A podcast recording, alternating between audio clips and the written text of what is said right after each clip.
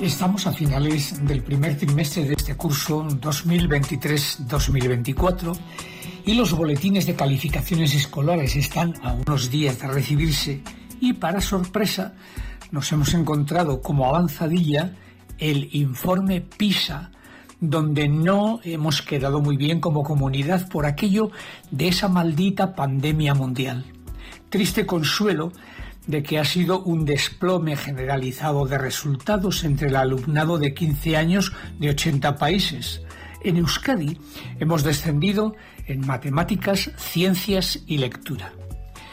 Es una insana costumbre seguir creyendo que sobre las espaldas de las personas profesionales de los centros educativos tiene que recaer todo lo que implica la instrucción y la educación de las personas en formación que les encomendamos y ser los centros educativos el receptor y espacio donde cabe todo, desde las materias troncales, las complementarias, las actividades extraescolares, la educación sexual, la educación vial, la religiosa, la educación en valores, los buenos comportamientos, la urbanidad, los buenos modales.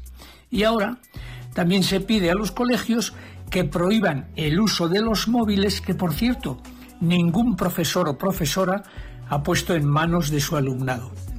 Se nos olvida que las familias son, somos, el primer núcleo de formación permanente y donde más jornadas y horas anuales vive el alumnado.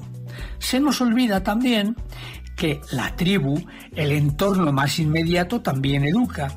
Y como sociedad tenemos una obligación ejemplarizante y formativa. Y para muestra, un pequeño ejemplo diario. No hay como fijarse en un semáforo.